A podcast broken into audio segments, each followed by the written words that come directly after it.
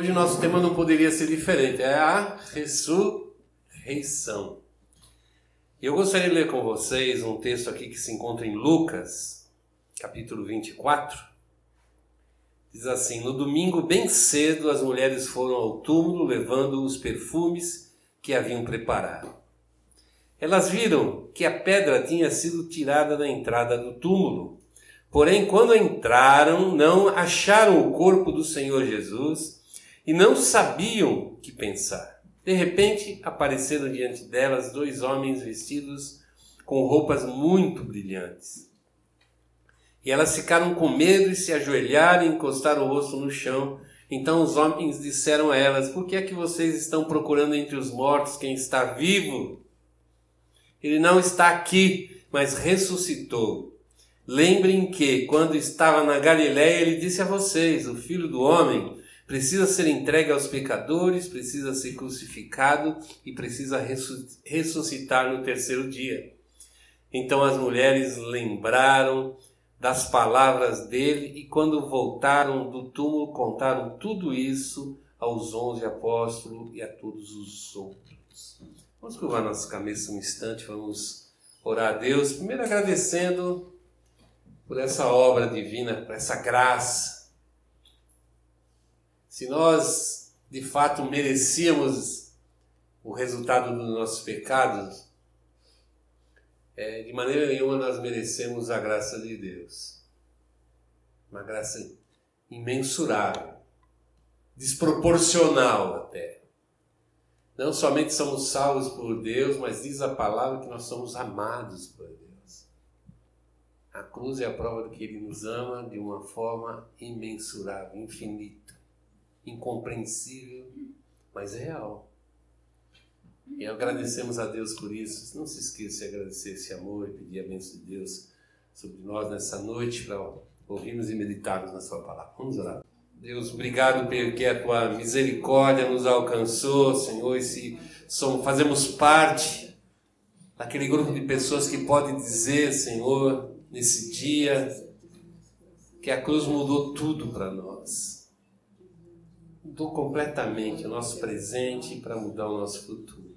Queremos pedir também que a tua palavra fale ao nosso coração nessa noite, nos ajude, Senhor, a graça no conhecimento da verdade e também no nosso comprometimento com a obediência, para que muitas outras pessoas também sejam alcançadas por essa mensagem, meu Deus, transformadora, abençoadora, Pai. Em nome de Jesus, Senhor, nós oramos e agradecemos. Amém. Queria começar tentando fazer assim um, uma leitura dessa semana extremamente movimentada. Começou a semana já Cristo preparando a sua ida para a cruz, entrando na cidade, sendo rejeitado de uma forma definitiva. Aqueles líderes propõem então a morte de Jesus, propõem a morte do nosso Senhor. Se na sexta-feira a mensagem que corria por Jerusalém é que Cristo estava morto, que ele tinha sido crucificado, mas graças a Deus que já no, dois dias depois, no domingo, pela manhã, a notícia mudou. A notícia mudou. Nós vemos que algumas mulheres que não tiveram tempo de preparar decentemente, segundo o costume dos judeus, de fazer um, um preparativo para sepultar os seus mortos, de colocar perfumes, especiarias, de mostrar um certo respeito, um certo cuidado pela pressa com que Cristo foi sepultado, porque já estava se encerrando a sexta-feira, não puderam fazer. E agora, no primeiro dia da semana, domingo bem cedo, elas é, se combinaram, vamos lá, vamos, vamos fazer a coisa certa. Afinal, é Jesus que está ali morto, sepultado. E qual a surpresa delas que ao chegarem ali no local onde Cristo havia sido sepultado, encontrarem o túmulo aberto. Tudo aberto. E elas correram para dentro daquela sepultura, tentando entender o que estava acontecendo. E a constatação foi que não acharam o corpo do falecido, não estava lá o corpo de Jesus. E ficaram ainda mais temerosas, mais sem entender nada, quando, fora ali daquele túmulo, elas se encontraram com dois, dois jovens, segundo o texto diz, dois, duas pessoas com vestes resplandecentes que deram a grande notícia para elas. Que Jesus Cristo não estava ali porque ele tinha ressuscitado. Então toda aquela esperança que tinha é, fugido da mente e do coração deles, toda aquela expectativa que tinha sido frustrada, todo aquele sentimento angustiante de, de perda, agora se transformou com certeza numa alegria incontida. Se a notícia da morte de Cristo ela ocorreu pelaquele lugar assim rapidamente, eu tenho certeza que a, a notícia da ressurreição também correu a mesma velocidade. Eram muitas pessoas que esperavam que Cristo triunfasse, não dessa forma, dessa maneira, mas que ele triunfasse. E essa boa notícia que foi proclamada aí naquela domingo há dois mil anos atrás é a mesma notícia que hoje, no, quando nós chamamos o dia de hoje, ou é, domingo de Páscoa, momento de relembrarmos os acontecimentos de dois mil anos atrás, é essa mesma notícia que está é, correndo entre nós. Aqueles homens perguntando por que, que vocês estão procurando o vivo entre os mortos? Ele não está aqui, ele ressuscitou. A ressurreição de Jesus tem um valor excepcional, porque Jesus é a primeira pessoa que estava ressuscitando para a eternidade. Ele é a comprovação para nós, somos cristãos, que nós também vamos experimentar essa ressurreição. Por isso que ela é extremamente importante. Jesus não ressuscitou para morrer novamente posteriormente, como aconteceu com Lázaro, como aconteceu com o filho da viúva, como, como aconteceu com algumas pessoas que ressuscitaram lá no Antigo Testamento. Cristo não. Cristo ressuscitou dois mil anos atrás, naquela Páscoa tão diferente, onde foi levantada a cruz, foi tão impactante que ela fez uma divisão na história do homem.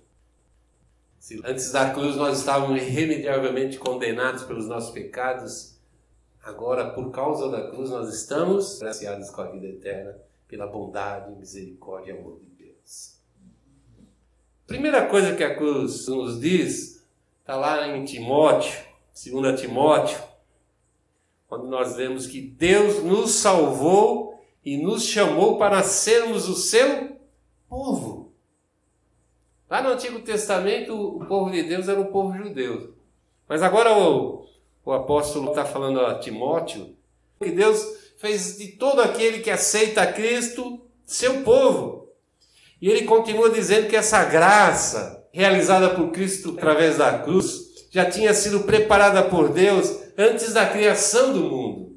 Mas que foi agora, a partir daquele momento, que ela passou a ser de fato revelado a nós e acabou com o poder da morte por meio do Evangelho revelou a vida que dura para, para sempre. Então a, a cruz e a ressurreição de Cristo não somente mostra para nós que Jesus Cristo é quem, primeiramente as Escrituras dizem que Ele é, as profecias e tudo aquilo que o Antigo Testamento fala a respeito do Cristo que viria, mas é também tudo que o Novo Testamento diz a respeito de Jesus. E eu tenho dito que a nossa fé ela é fundamentada no testemunho dos apóstolos de Cristo.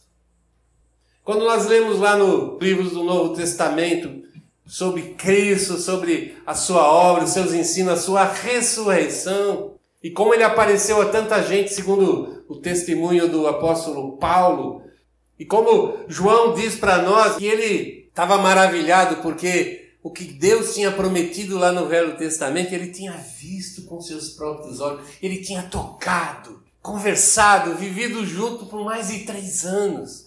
Tinha visto a manifestação da glória de Deus. É no testemunho desses homens que nós baseamos a nossa fé. É no testemunho da ressurreição de Cristo que esses homens nos trouxeram que nós baseamos a nossa fé. Não é em outra coisa. E isso nos aponta para Cristo como realmente o Messias, o ungido de Deus, o próprio Deus encarnado. Então, quando Cristo ressurgiu, quando Cristo se levantou da sepultura, ele mostrou para todo mundo que ele era o Messias, o Filho de Deus. Ninguém mais poderia duvidar. E é interessante como ainda existem dúvidas. Dúvidas no meio de pessoas que não receberam ou receberam parcialmente, ou incompleta, ou distorcida a mensagem do Evangelho, mas mesmo aqueles que professam o nome de Cristo se dizem cristãos, que querem viver segundo os ensinamentos de Cristo. Parece incrível, né? Mas às vezes nós nos propomos seguir o ensinamento de alguém, mas não cremos na sua ressurreição. Uma coisa que faz parte, inclusive, da, da própria mensagem do Evangelho. O apóstolo Paulo diz que o evangelho que ele pregava é o evangelho da crucificação, mas era o evangelho também da ressurreição. Não existe evangelho sem ressurreição. Não existe. Mas o importante para nós não é somente a gente entender esse fato histórico, acreditarmos que há dois mil anos atrás Cristo ressurgiu da sepultura. Mas o que é importante é nós entendermos o que essa mensagem faz na nossa vida. O que, ela, que essa mensagem faz na vida do homem pecador, faz na, na vida daquele que crê em Jesus Cristo também. A primeira que nós podemos tirar de entendimento para a nossa vida está em João 14, versículo 1 a 3. Jesus dizendo, através do, do texto de João: Creiam em Deus e creiam também em mim. Eu vou preparar um lugar para vocês. Quando eu preparar esse lugar para vocês, voltarei e os levarei comigo para onde eu estiver, vocês estejam também. Então nós vemos aqui uma promessa para a nossa vida. Talvez a promessa mais importante do Novo Testamento. Talvez a, a promessa que nós deveríamos estar firmando a nossa fé, firmando a nossa vida. Muitas vezes nós erramos esse endereço de fé, ou da compreensão da fé. Nós estamos esperando alguma outra coisa de Cristo. Isso é bastante comum as pessoas irem a Cristo esperando muitas coisas, mas se esquecendo ou não percebendo a coisa que é mais importante, a coisa que é fundamental. Mas há um desvio assim na, na vida do, dos seguidores de Jesus via de regra no nosso tempo, e isso eu acho que acompanhou muito a igreja nesses dois mil anos, né? E nós acharmos que as, que as promessas de Deus é, são em um sentido que não são verdadeiros. Deus tem nos prometido que vida eterna. Nos ensinamentos do Novo Testamento não existe lugar de comodismo, de tranquilidade, Nada vai nos garantir, nos dar a entender que nós vamos receber tudo que nós queremos de Deus, que nós vamos viver tranquilamente nesse mundo, sem nenhum tipo de problema, simplesmente que agora, nossa, Jesus é o Senhor da minha vida. Muito pelo contrário, a palavra de Deus diz que nós seremos perseguidos justamente porque o Jesus é o Senhor da nossa vida. Jesus tem nos prometido até o momento que vamos receber a vida eterna, de que Ele estaria conosco. Mas não diz ali que é para o nosso bem-estar, para a nossa felicidade. Não estaria conosco para que nos ajudar a cumprir todo o propósito de Deus na nossa vida. Então a primeira coisa que a gente tem que, que, que crer de todo o nosso coração é na vida eterna que Cristo está nos preparando. Como nós falamos, ele foi o primeiro dessa nova geração que vai viver eternamente. Quero 1 Coríntios 15. Paulo, nesse texto, nesse capítulo em especial, ele, ele fala muito sobre a questão da, da ressurreição. E o problema chave ali é que muitos não estavam mais acreditando na ressurreição de Cristo. Apesar de todos os testemunhos, como pode, né? Uma pessoa ressurgir da morte, aparecer vivo e depois subir aos céus. Era uma coisa, humanamente pensando, muito difícil de crer. E precisa de uma, um trabalho muito forte do Espírito Santo para nós cremos nisso também, porque parece que muitas vezes a gente crê não crendo, né? A gente crê, mas isso parece estar tão longe da nossa, de fato, da nossa vida, da nossa maneira de enxergarmos a vida. Mas ele diz lá assim, ó, é, se a nossa esperança em Cristo estiver só na, nessa vida, na, na vida terrena, nesse momento que nós estamos passando, nós somos as pessoas mais infelizes do mundo. Por quê? Porque não tem nada de promessa para nós nesse mundo, gente. Absolutamente nada. A promessa é nos ajudar a passar por esse tempo, tendo à nossa disposição os recursos para nós fazermos a obra de Deus e ponto final. A ressurreição de Cristo faz a gente levantar os nossos olhos para cima, levantarmos para o céu. Esse é o ponto principal. Acima de tudo, para nós, a ressurreição é colocar a nossa vida num outro momento, num outro patamar. É muito mais do que, como disse Jesus, do que vestir, do que comer. É muito mais do que ter riquezas, Precisamos tirar os olhos do mundo, é isso que a palavra de Deus nos diz. É isso que nos faz cristãos. Nós vivemos fora do mundo. Nós vivemos combatendo o sistema mundo, não participando. Nós precisamos entender isso, é impossível nós vivemos uma vida cristã se nós não sairmos desse mundo.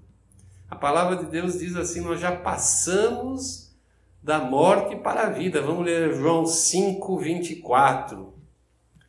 Eu afirmo a vocês que isso é verdade. Quem ouve as minhas palavras tem a vida eterna e não será julgado, mas já passou da morte para a vida. Já passou. E está dizendo assim, ó, quem crê e obedecer a mensagem do Evangelho já está vivendo uma vida nova. Uma vida nova. E a gente ouve com muita frequência esse termo, não é? Vida nova no, no Evangelho e posteriormente dos apóstolos. Palavras vida velha, velha criatura, vida nova, nova criatura. Tenta mostrar muito claramente que aconteceu uma mudança de vida. Se você crê em Jesus, aceita Jesus e se submete a Jesus Cristo, você mudou de vida. E essa mudança de vida tem que ser perceptível, não pode ser uma coisa interiorizada. Tipo, ah, eu mudei lá do lado de dentro. Fala Deus diz que uma mudança real. A gente, a gente crê muito na mudança do futuro. Lá em Filipenses 3, no versículo 14, diz assim, ó. Corro direto para a linha de chegada a fim de conseguir o prêmio da vitória. É o apóstolo Paulo falando já no finalzinho, já está lá no, na sua prisão, no final de vida. Ele fala, já está guardando a sua, a sua fé, porque ele cumpriu o seu papel. Aqui ele diz: Cheguei no, na linha final e agora o que me resta é o prêmio da vitória. Vou vencer, já venci. E ele diz assim: Esse prêmio é a nova vida para a qual Deus me chamou por meio de Cristo Jesus. Tá certo nós falamos da nova vida, essa vida eterna, essa vida que de fato nós vamos começar a viver quando Cristo se manifestar. Quando ele aparecer nos céus, no arrebatamento e posteriormente quando ele voltar para reinar por mil anos aqui nesse mundo. Não é errado a gente pensar, esperar e ter essa expectativa. Mas essa vida nova não é só uma vida que nós vamos viver lá no futuro. Quando Cristo vai vir, a gente não sabe. A exortação bíblica é que a gente ande preparado, cumprindo sua parte no plano de Deus, a sua parte nesse acordo que você fez com Deus. Deus te dá a vida eterna, te dá a salvação se você se submeter a Cristo Jesus. E submeter a Cristo Jesus é obedecê-lo obedecer. Se submeter a Cristo Jesus é você ter uma vida totalmente agradável a Deus. Lá em Romanos capítulo 6, nós vemos assim, ó, Assim, quando fomos batizados, fomos sepultados com Ele por termos morrido junto com Ele. Quando a gente foi batizado, fomos sepultados porque nós morremos naquela cruz. Isso para que assim foi ressuscitado pelo poder glorioso do Pai, assim também nós vivamos uma vida nova. Agora ele não está mais falando de eternidade, da vida que nós vamos receber quando Cristo se manifestar. Agora ele está falando do presente, está falando desse momento, do tipo de vida que você leva, que eu levo, lá na minha casa, lá no meu ambiente de trabalho, lá no relacionamento com meus vizinhos, com a minha família, lá na escola. E está falando do nosso cotidiano, do nosso dia a dia, porque é aí que eu tenho que viver de uma forma diferenciada, uma forma diferente, uma forma que mostre que o Senhor da minha vida se chama Jesus Cristo e já não é mais Satanás. Que o Senhor da minha vida é aquele que ressuscitou lá da cruz. Tudo que eu entendo pela palavra de Deus, pelo ensinamento de Cristo, aquilo são as coisas que eu tenho que viver naquele momento. E eu sou provado muitas vezes na minha fé pelo aquele momento, pelo aquilo que eu sei, pelo aquilo que eu cumpro daquilo que eu sei, não o que eu não posso cumprir ou não posso fazer, porque não tenho nem entendimento, nem crescimento espiritual, nem sabedoria para fazê-lo. Faça isso e Deus vai te dar todas as coisas que você precisa. Não vai te dar tudo aquilo que você quer, não. Tudo aquilo que você precisa. Você quer saber se você é um cristão? É esse tipo de comprometimento aqui que você tem com o seu Senhor se você tem esperado que Cristo faça mais do que você tem feito para Ele. A gente dá muito testemunho assim, ah, Deus me fez isso, Deus me abençoou aqui, Jesus me fez isso, Jesus me fez aquilo. Agora a pergunta é, o que eu estou fazendo para Jesus? Não se esqueça que a palavra de Deus diz que Deus é benigno, Deus faz o bem para todos, não é só para os filhos de Deus. todos. Nós vivemos o tempo da graça, o tempo dos benefícios, da bênção de Deus. Mas o que nos faz diferente é que nós somos aquele tipo que volta como aquele leproso que foi abençoado e voltou para agradecer, louvar para se dobrar diante do seu Senhor. A gente gosta muito de ser chamado de filho amado, mas busque ser chamado de alguém que dá alegria ao Pai Celeste. Amém? Vamos orar.